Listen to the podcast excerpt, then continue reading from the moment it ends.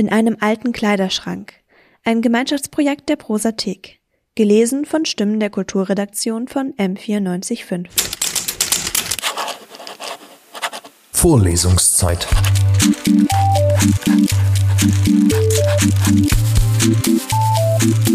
Der Geschichten-Podcast für jede Gelegenheit.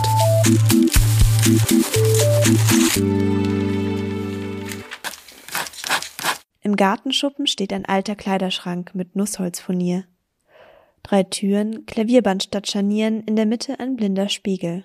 Gedrechselte Füße, Wasserschaden. Innen riecht er nach alten Lavendelkissen. Die drei Schubladen sind mit geblümtem Papier ausgelegt. Ein Schrank, zu groß zum Zerhacken, nicht stilvoll genug für die Wohnung, zu umständlich für den Sperrmüll. Ein Schrank, den man im Regen stehen lässt. Wir haben ihn noch einmal gefüllt mit geliebten und verdrängten, geschätzten und missachteten, gefundenen und verlorenen Kleidungsstücken. Erinnert von Sophia Thompson. Gelesen von Laura Pickert. Wollmusselin, gebügelt und ordentlich zusammengelegt. Meine Oma ließ bei einer alten Schneiderin nähen. Als meine Oma noch dunkle Haare hatte, waren die der Schneiderin schon lange weiß und ich meine, jemand hätte mal gesagt, sie hätte schon immer für die Familie genäht. Für meine Mama, als sie noch klein war, und für meine Oma, als diese noch jung war, und davor für meine Uroma. In ihrer Wohnung in einem alten Mietshaus, in dem es nach Mehlsuppe und Pflaumenkompott roch, musste ich immer ganz gerade stehen, während sie meine Taille maß und mit geschäftigen Bewegungen und Stecknadeln zwischen den zusammengekniffenen Lippen den Stoff an mir zurechtsteckte. Ich glaube, sie schneidete mir zwei oder drei Kleider, bevor sie starb. An eines erinnerte ich mich. Altmodischer brauner Wollmusselin mit Streublümchen, kurze Ärmelchen, der Rock in Falten gelegt. Vielleicht aus einem Wollrest, den man herübergerettet hatte aus einer Zeit, in der bürgerliche Familien noch Schneiderinnen besuchten. Ich mochte mein Kleid, aber es bestand schlecht im hellen Licht der 80er Jahre, in denen die von mir bewunderten Mädchen enge Jeansröcke und getupfte Ballonröcke aus blauem Jersey trugen. Rausgewachsen von Annika Kemmeter, gelesen von Kim Fischer. Selbstgenäht, Polkadots auf hellem Grund. Ich drehe den Schlüssel in der Haustür rum und rum und rum. Sie war also tatsächlich abgeschlossen. Mamas Auto stand auch nicht auf dem Parkplatz vor dem Haus. Wie jeden Tag. Bevor ich eintrete, rufe ich trotzdem, sicherheitshalber, Mama? Keine Antwort. Erleichtert schließe ich die Tür hinter mir und renne, meinen Ranzen auf dem Rücken, nach oben. In meinem Zimmer fällt mein Blick auf das Mädchen im Spiegel und ich grinse mich an. Ich komme mir beinahe heldenhaft wagemutig vor, jedenfalls aber frech. Das Mädchen, das stets lieb und brav war, habe ich abgestreift wie einen Mantel. Wie eine Schlange habe ich mich gehäutet, halb noch verwundert darüber, was da in mir steckt. Aber ab jetzt entscheide ich über mein Leben. So schrecklich die Szene heute Morgen war, so stolz bin ich jetzt auf mich. Ich setze den Ranzen ab, öffne ihn und hole die zerknüllten Kleider hervor. Meine Oma hat sie genäht. Einen weißen Rock mit dunkelblauen großen Punkten und ein dazu passendes Oberteil. Mit Kragen. Oberpeinlich. Nie hätte ich gedacht, dass meine Mutter mir diese beiden Kleidungsstücke zuwerfen würde, als ich wie jeden Morgen gequält erklärte, ich weiß nicht, was ich anziehen soll. Rock und Bluse flogen auf mein Bett. Das bestimmt nicht. Das zieh ich nicht an habe ich gesagt. Doch meine Mutter ist plötzlich wütend geworden und hat mich dazu gezwungen, diese scheußlichen Sachen anzuziehen. Was selbstgenähtes, in die Schule. Ich war ja schließlich kein Kindergartenkind mehr. Aber sie ist hart geblieben, da konnte ich zetern und schreien. Und dann, kurz bevor ich meine Sandalen angezogen habe, hatte ich den Plan gefasst und in die Tat umgesetzt. Wir waren heute nämlich früh dran, es konnte klappen. Habe mein Mäppchen vergessen, habe ich gelogen. Bin mit samt Ranzen hochgeflitzt und habe eine Jeans und ein normales T-Shirt in meinen Ranzen gestopft. Und gleich nachdem Mama mich am Schulparkplatz herausgelassen hat, bin ich in die Schultoilette gerannt und habe mich in der engen Kabine umgezogen. Ich habe mich vor dem Boden geekelt und gleichzeitig ein wunderbares Rauschen im Körper gespürt. Wie im Film bin ich mir vorgekommen. Jetzt schiebe ich den Stapel mit den Pullis ein Stück nach vorne. Ich streiche Omas genähtes glatt, falte es ordentlich, lege es ganz hinten an die Schrankwand und schiebe den Pullistapel davor. Ich schließe die Schranktür und besehe mein neues Ich im Spiegel. Es sieht aus wie gestern. Nur ich weiß, dass seit heute Morgen eine schon fast Erwachsene drinnen steckt. Aufgehoben von Elias Vorpal. Gelesen von Gregor José Moser. Für alle Kopfgrößen passend, pflegeleicht. Meinen grauen Schlapphut habe ich zusammen mit Daniel gekauft. Ich war 16, er 15 und in drei Tagen wollten wir zu meinem Onkel nach Ägypten fliegen. Wir fanden es cool, für den Trip die gleiche Sonnenbrille und den gleichen Hut zu tragen. Die Sonnenbrille ist längst kaputt oder verloren, was weiß ich. Den Hut aber gibt es immer noch. Schon seit 20 Jahren. Es ist ein verdammt hässlicher Hut. Ich hatte ihn damals ausgesucht. Mir ist lange Zeit nicht aufgefallen, wie hässlich er ist. Ich trug ihn im Freibad oder beim Tennis. Er deckt die Sonne gut ab, sitzt nicht zu stramm, wahrscheinlich kann man mit ihm auch angeln. Heute traue ich mich nicht mehr, den Hut in der Öffentlichkeit zu tragen. Nur noch allein im Garten, wenn ich etwas lesen möchte und die Sonne blendet. Wenn es Nachbarn gibt, trage ich das Basecap. Wegschmeißen kann ich ihn aber nicht. Deshalb ab in den Schrank. Ganz nach hinten, in den Freiraum hinter den T-Shirts. Da liegt er gut. Verloren von Verena Ullmann. Gelesen von Lisa Bögel. Bierflecken auf Polyester.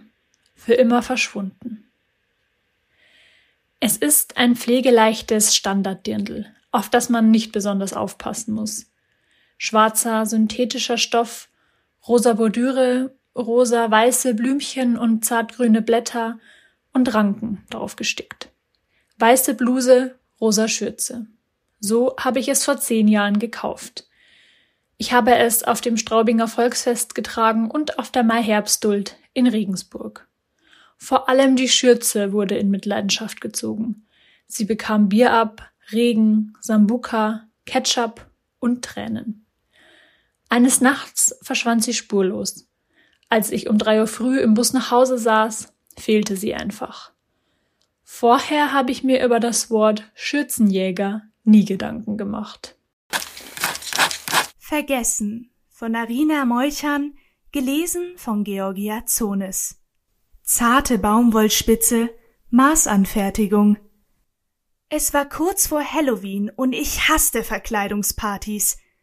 Ich war Studentin, tüchtig sparsam und lebte seit einem Monat im Ausland aus einer kleinen Reisetasche heraus. In einem Second-Hand-Laden in der zwielichtigeren Gegend der Stadt hing ein rotes Kleid im Schaufenster. Ich wollte etwas kaufen, das sowohl als Kostüm als auch im Alltag herhalten könnte. Deshalb ging ich hinein. Der Boden war mit Teppich verlegt, die Umkleidekabine bestand aus grauem Zellstoff und auf den vier Metallkleiderstangen hing überteuerter Synthetikkitsch. In einer Ecke aber, auf dem Boden neben blauen, halb ausgeräumten Ikea-Taschen, wölbten sich zwei BH-schalenförmige Hügel aus Hochzeitskleidern. Haufen eins zehn Pounds, Haufen zwei dreißig, erklärte der Ladenbesitzer seinem Handy, obwohl ich gefragt hatte. Ich griff hinein und da war es. Schmal wie abgestreifte Schlangenhaut, hochgeschlossen, Baumwolle spitze. Es war handgenäht, man sah es an den säuberlich gesetzten, aber nie ganz gleichmäßigen Stichen, an der Art der Versäuberung. Es hatte eine Wirbelsäule aus Knöpfen, die nicht zu Zierde da waren. Kein Reißverschluss. Es roch nach Jahrhundertwende und meine Finger schwitzten, als ich vorsichtig hineinstieg. Ich hatte Angst, es zu reißen. Man sagt ja, Kleider machen Leute, und dieses Kleid machte. Irgendeine kosmische Konstellation aus Zeit und Raum hat uns zusammengeführt. Es wurde genäht für mich, und ich wurde dafür geboren, um es hier, in der Zellstoffumkleidekabine in einer zwielichtigen Gegend der Stadt anzuziehen. Es passte. Die Länge, die Ärmel, der Brustumfang, Sogar um den Hals schloss es sich so, dass es weder würgte noch abstand. Nur an der Taille ging es nicht zu. Ich bekam die Knöpfe nicht zusammengeführt, um gute zehn Zentimeter. Ich dachte, was für ein Mensch hat bitte so eine Taille und dann ein Korsett. Ich starrte mich im Spiegel an, aus der Zeit gefallen und dachte, nimm's mit, trotzdem, dir fällt etwas ein, und dann dreißig Pounds. Dreißig Pounds. Seit diesem Tag träume ich einen dunklen, modrigen Traum. Ich träume von einem weißen Kleid, Baumwolle, spitze Jahrhundertwende. Es liegt auf dem Betonboden, begraben unter schrecklichen Dingen aus Tüll. Der Raum ist unbeheizt und es schimmelt. Und das alles nur, weil dreißig zu viel war. Gefunden von Lydia Wünschhaus. Gelesen von Lea Morgenstern. Gewaschener Strick, Markenware. Meine Jacke schaut aus der Tasche heraus, beziehungsweise würde sie das, wenn eine Jacke schauen könnte. So hängt der Ärmel eben einfach nur heraus. Es ist eine olivgrüne Strickjacke. Sie ist schon recht ausgewaschen, aber immerhin von Calvin Klein. Das Olivgrün macht sich sehr gut auf dem braunen Leder der Tasche. Gefunden habe ich die Jacke in einem heißen Sommer in einem Straßengraben in der Toskana. Ich stelle mir gerne vor, dass sie einer jungen, hübschen Italienerin aus der Tasche gefallen ist, während sie sich gerade an ihren Schatz geschmiegt hat, der auf seinem Motorino viel zu schnell um die Kurve fuhr. Natürlich, um sie zu beeindrucken und dazu zu bringen, sich noch enger an ihn zu schmiegen. Wahrscheinlich hat die Jacke auch aus ihrer Tasche herausgeschaut und mit dem Ärmel im Wind gewunken, bis sie herausfiel und im Graben landete. Und jetzt lugt sie aus meiner Tasche und wundert sich, wo sie gelandet ist. Warum da weit und breit kein Schatz ist, an den man sich schmiegen kann. Und vielleicht überlegt sie auch gerade schon, wo ihre Reise als nächstes hingehen wird.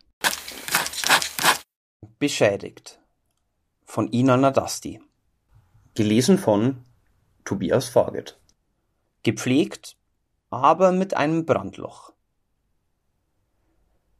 Vor vielen Jahren hatte ich mir einen glänzend schwarzen Morgenmantel gekauft. Er besteht aus 100% Polyester und ist seidig weich. Ich trage ihn von morgens bis abends, wenn ich zu Hause bin. Eines Abends, ich wärmte mich an unserem Pelletofen im Flur, berührte ein Teil des Mantelsaumes die Glasscheibe des Ofens. Der Stoff schmolz sofort zu einem feuerzeuggroßen Loch. Ich ärgerte mich arg. Ich ging doch sonst immer so achtsam mit meinen Sachen um. Und es war und ist mir immer wichtig, dass sie so neu wie möglich aussehen. Ich wusste, dass meine Schwester den gleichen Mantel hatte, ihn aber nicht sonderlich mochte. Ich überlegte zu tauschen, Warum ein Kleidungsstück behalten, das Schaden genommen hat? Aber es war eben mein Mantel und mein Fehler. Und heute, wenn ich meinen Mantel mit dem Loch im Saum trage, denke ich gerne an seine Unvollkommenheit. Verschmerzt von Viktoria Grader. Gelesen von Janina Rohleder. Weicher Kaschmir, Mottenlöcher, voller Katzenhaare. Als ich in London war, habe ich mir einen Kaschmirpullover gekauft. Er war cremefarben und wurde in milchig weißes Seidenpapier eingepackt. Ich wollte ihn für einen besonderen Moment aufheben. Als ich das Kastaniengranulat geschenkt bekam, wusste ich noch nicht, dass die Motten das organische Waschmittel lieben würden. Den Pulli habe ich damit nie gewaschen. Aber all die anderen Kleidungsstücke, die unter und über ihm lagen, als ich ihn das erste Mal anziehen wollte, war er bereits durchlöchert. Bis heute kuschelt sich die Katze in die Überreste von meinem besonderen Pulli. Wir hatten ein kurzes Vergnügen. Bewahrt von Alexander Wachter. Gelesen von Annalena Wutter. Gebürsteter Stahl, matt schwarz. In der Nacht vor meinem Auslandsjahr weckte mich mein Bruder. Er legte mir seine Kette um den Hals und umarmte mich. Sie beschützt dich, flüsterte er. Bring sie mir wieder zurück, hörst du? Die Kette bestand aus gebürstetem Stahl, der Kreuzanhänger war silber lasiert. Ich hielt sie umklammert, als das Flugzeug mich über den Atlantik in die neue Welt trug. An meinem ersten Schultag in der Highschool gab sie mir Sicherheit. Auf dem Winterball den notwendigen Mut für den ersten Schritt. Bei meinem ersten Kuss schwang sie zwischen unseren Körpern, klopfte abwechselnd an ihr Herz, dann an meines. Ich legte die Kette nur zum Duschen ab, konnte ohne sie nicht einschlafen. Ohne sie fühlte ich mich schutzlos, als würde ein wichtiger Teil von mir fehlen. Wenn ich einsam war, redete ich mit ihr. Nach meiner Rückkehr in die Heimat gab ich meinem Bruder die Kette zurück. Hast du sie auch mal angehabt? fragte er. Ja, manchmal, sagte ich. Vorlesungszeit. Vorlesungszeit ist eine M945 Produktion. Ein Angebot der Media School Bayern.